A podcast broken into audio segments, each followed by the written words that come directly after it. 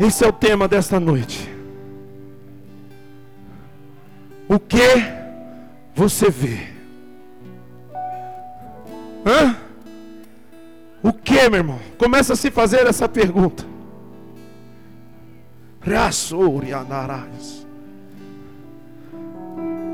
O que você vê, meu irmão? Quando você se olha no espelho.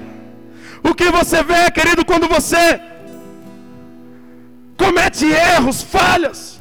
O que você vê, querido, quando a presença do Senhor ela está diante de ti. Quando o querido em nome de Jesus, a voz de Deus ela está falando aos teus ouvidos. Quando o poder do Senhor está sendo manifesto, querido, diante dos teus olhos. Quando você está diante da cruz, ou mesmo longe, olhando para ela, observando ela, o que você vê? É isso que Deus pergunta para nós, é isso que Deus pergunta para mim, é isso que Deus pergunta para você. O que você vê? Por que isso, meu amado? Porque muitas das vezes nós estamos diante da presença. Muitas das vezes nós nos encontramos, querido, perante a nuvem de glória de Deus. Muitas das vezes o Senhor, Ele nos tira do natural, Ele pega a gente pela mão, Edivar, meu amigo, e nos leva ao mundo celestial. Ele nos leva, querido, a uma atmosfera diferente. Ele nos coloca ali e fica observando. Ele fica ali, querido, olhando para mim, para você, esperando algo acontecer, esperando que haja um manifesto, esperando que haja uma reação. E ali a gente se depara como se estivéssemos em um lugar qualquer. E ali a gente se depara como se nada estivesse acontecendo, como se algo não tivesse mudado, ativado dentro de nós. Ali a gente se depara, queridos, como se não houvesse mudanças. Mas uma coisa é certa: a partir do momento que você entra por aquela porta, a mudança já aconteceu na tua vida, meu irmão. A mudança, querida, ela já está sobre você em nome de Jesus. Porque você entrou no lugar santo. Você rompeu o limite, Talita. A gente sabe como é difícil às vezes sair da nossa casa, não é verdade? O quanto o inimigo ele coloca ali aquele, aquele sentimento carnal, aquela preguiça, aquele, aquela vontade de ficar no nosso conforto, no nosso sofazinho, né, Alain? Ainda que você ache que talvez lá na tua casa você vai ler a Bíblia, vai ouvir uma palavra, vai ouvir um louvor e vai dar na mesma. Tá errado. Tá errado, meu irmão. Ele pagou um preço por mim e por você, querido. Ele desceu da cruz. Ele saiu do trono e veio caminhar conosco. E veio nos ensinar, veio nos mostrar algo a mais. Em nome de Jesus. Isso quer dizer, querido, que você é capaz. Olha aqui, nós vivemos aqui hoje. Olha o que nós vivemos aqui hoje uma experiência, uma oportunidade, um mover diferente. Eu ainda estou nas nuvens aqui, querido. Tem alguém aí? Que você está sentindo, meu irmão? Quais sensações, querido, habita dentro do teu coração nesse momento? Não é possível, querido, que nada aconteceu, que nada mudou dentro de você. Não é possível, querido, que não foi ativado alguma coisa aí dentro de você. Por isso, querido, que agora eu entendo, no momento em que nós iniciamos o louvor, Deus falou fortemente ao meu coração, que onde estiver dois ou mais em meu nome, ali eu estarei presente. Talvez muitas das vezes, querido, ainda que estejam em multidão, aqui dentro da igreja, nem sempre nós estamos em nome dEle. Por isso você não sente nada. Por isso nada muda dentro de você. Mas hoje é diferente. Olha para o teu irmão e fala assim para ele: é diferente. Em nome de Jesus. A atmosfera aqui está diferente. Amém ou não amém? Tem alguém aí? Como eu disse, Lucão, Deus mudou tudo o negócio. Coloca para mim aí João 4:1. Querido, se você quiser sentar aí no chão, senta aí em nome de Jesus.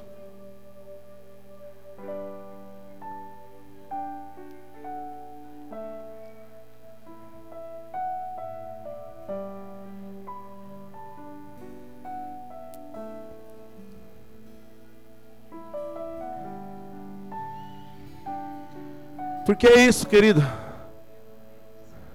Só para a gente entender algo aqui bem rápido. Olha só o que a palavra fala. Os fariseus ouviram falar que Jesus estava fazendo batizar e batizando mais discípulos do que João. Muda. Embora fosse Jesus quem batizasse, mas os seus discípulos, pode mudar. Quando o Senhor ficou sabendo disso, saiu da Judéia e voltou uma vez mais a Galiléia era-lhe necessário passar por Samaria. Muda.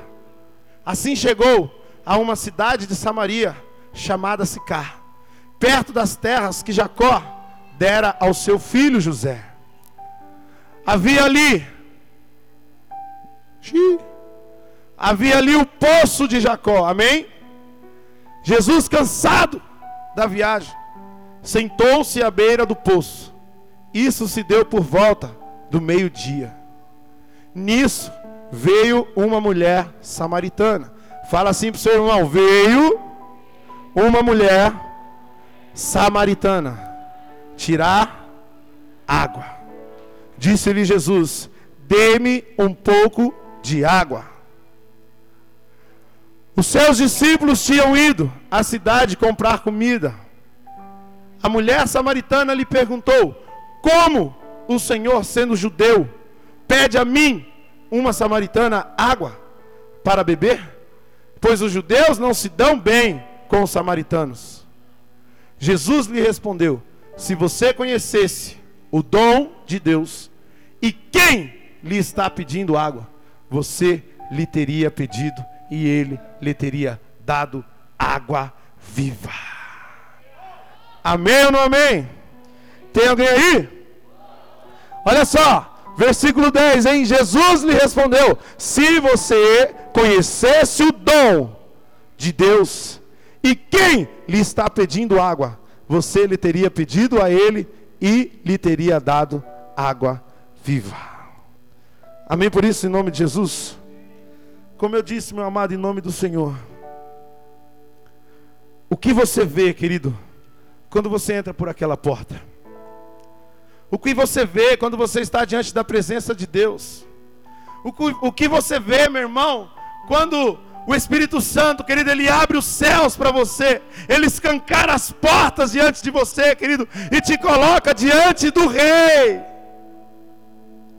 Será, querido, você entende? Será que no momento em que a presença do Senhor ela se estabelece diante de você, no momento, querido, em que o próprio Deus ele se faz ali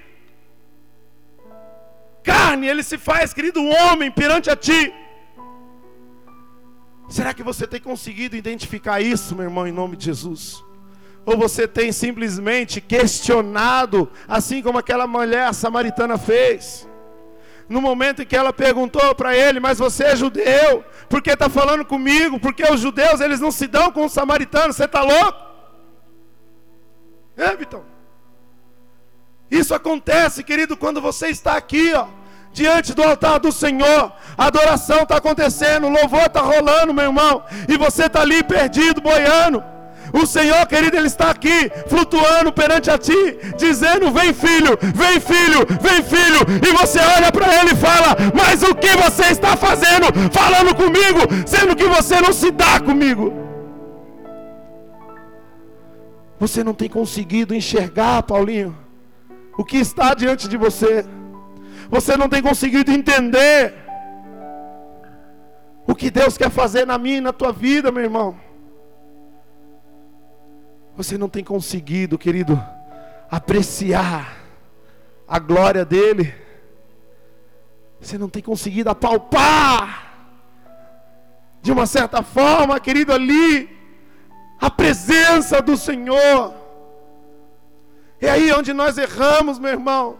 É aí onde nós pecamos em nome de Jesus. Porque, querido, ela passa e a gente perde a oportunidade. E depois questionamos. Depois saímos do culto, saímos da igreja, querido, questionando a Deus, dizendo por quê eu não consigo sentir a presença, por que o fulano estava lá chorando e eu não estava, por que eu não senti nenhum arrepio. Não é não, Deus? Por que, meu irmão? Que nada acontece, que nada muda. Por que, que nada ativa dentro de mim, dentro de você, querido? Porque talvez nós não temos conseguido enxergar a realidade, Vandão, a qual Deus está mostrando ali, a qual Deus está colocando ali diante de você, meu amigo, em nome de Jesus. Não é à toa, querido, que às vezes a Jéssica ministra, a Tailã ministra, eu ministro, a gente fala, grita, pede, levanta a mão, faz isso. Porque de verdade, aqui de cima, querido, acontece alguma coisa. A gente sente, a gente vibra, a gente ouve, querido Espírito Santo falando. Mas tem hora que nós olhamos para a igreja e não vemos a mesma coisa, e não sentimos a mesma coisa não percebemos a mesma coisa. Está entendendo o que eu estou querendo te dizer, meu irmão? Nós temos que parar de medir a circunstância, medir a situação e começar a mergulhar, querido, em nome de Jesus. A dar ouvidos àquilo que o Senhor tem ministrado aos nossos corações, porque assim a palavra fala: quem tem ouvido, ouça. Tem alguém aí? Quem tem ouvido, ouça. Quem? Ouça, meu irmão. Adoração, querido, ela é um cântico, ela é uma palavra, ela é, querido, um espírito poderoso que nos leva, meu irmão, a uma atmosfera diferente. adoração, ela prepara os nossos corações, ela prepara, querido, um culto a Deus. E nem sempre, querido, nós temos tido essa percepção. Nem sempre, meu irmão. Nós temos tido essa visão, querido, e temos simplesmente agido como essa mulher. Ela estava diante da presença do Senhor. Ela falava com Ele. Ela podia tocar nele. Ela podia extrair, querido, algo maravilhoso dele. No primeiro momento, a qual ela se encontrou. Mas houve a necessidade ali, querido, de Deus esclarecer algo para ela. Houve a necessidade de Deus, querido, abrir os olhos dela ali, para que ela entendesse o que estava acontecendo. Por isso, meu irmão, no momento em que Jesus respondeu a ela: Se você conhecesse o dom de Deus e quem lhe está pedindo, Imagina, Alain. Você ter a oportunidade de pedir o que você quisesse para Deus. Imagina, meu irmão, em nome de Jesus. É aí onde talvez muitas coisas não acontecem na nossa vida, querido, porque nós temos dúvida, porque nós temos medo, porque nós não acreditamos, mano. Nós não acreditamos, querido, do que somos capazes em nome de Jesus. Não é à toa que a palavra fala, querido, que Ele está à procura de verdadeiros adoradores, aqueles que o adoram em espírito e em verdade. Que verdade, querido, você tem adorado a Deus? Com que verdade, meu irmão, você tem vindo à igreja, buscado a presença do Senhor? Com que verdade você tem saído do teu lugar e se colocado aqui à frente em nome de Jesus? Tem pessoas que às vezes até se ofendem quando a gente pede, vem aqui. É para que você entenda, querido, a necessidade de darmos o nosso máximo, sabe, Marcos? De fazermos o possível e o impossível, Anderson. E não apenas aceitar o que está acontecendo somente. Amém? Fala assim para o seu irmão, querido, você pode mais. Mas primeiro, Você precisa querer mais. Em nome de Jesus. E é isso que eu vejo, meu irmão. Porque que Deus, Ele na hora assim, Ele me mostrou essa palavra, querido, porque isso, querido, às vezes acontece comigo com você. Nós estamos diante da presença dEle. Nós estamos, querido, diante da, da grandeza dEle, do poder dEle sendo manifesto, querido, ali, em nome de Jesus. E ainda assim não entendemos. E ainda assim não desfrutamos disso, Wanda. Não pegamos aquilo como algo nosso, como uma oportunidade que Deus está dando para nós, em nome de Jesus. Não vivemos aquela experiência, querido, como algo verdadeiro. E aí nada acontece. Davi, querido, ele era um verdadeiro adorador. Ele era um exemplo, um modelo para mim, para você, meu irmão. Porque, meu amado, ele podia estar horas, dias diante de uma guerra. No momento em que ele chegava na sua casa, a palavra fala que ele pegava a sua harpa e ia adorar o Senhor. Ele entrava, querido, numa atmosfera diferente. Porque ele entendia a quem estava diante dele, a quem ele servia, a quem ele acreditava em nome de Jesus. E aí, muda aí, Lucas, para o 11. Quando Jesus disse isso àquela mulher, ela disse para ele: O Senhor não tem com que tirar a água, e o poço é fundo. Onde pode conseguir essa água viva? Ela ainda questionava, Vandão. Acaso o Senhor é maior do que o nosso pai Jacó, que nos deu o poço, do qual ele mesmo bebeu? bem como seus filhos e seu gado. Muda. Jesus respondeu: Quem beber desta água terá sede outra vez. Mas quem beber da água que eu lhe der, nunca mais terá sede. Pelo contrário, a água que eu lhe der se tornará nele uma fonte de água viva e jorra para a vida eterna.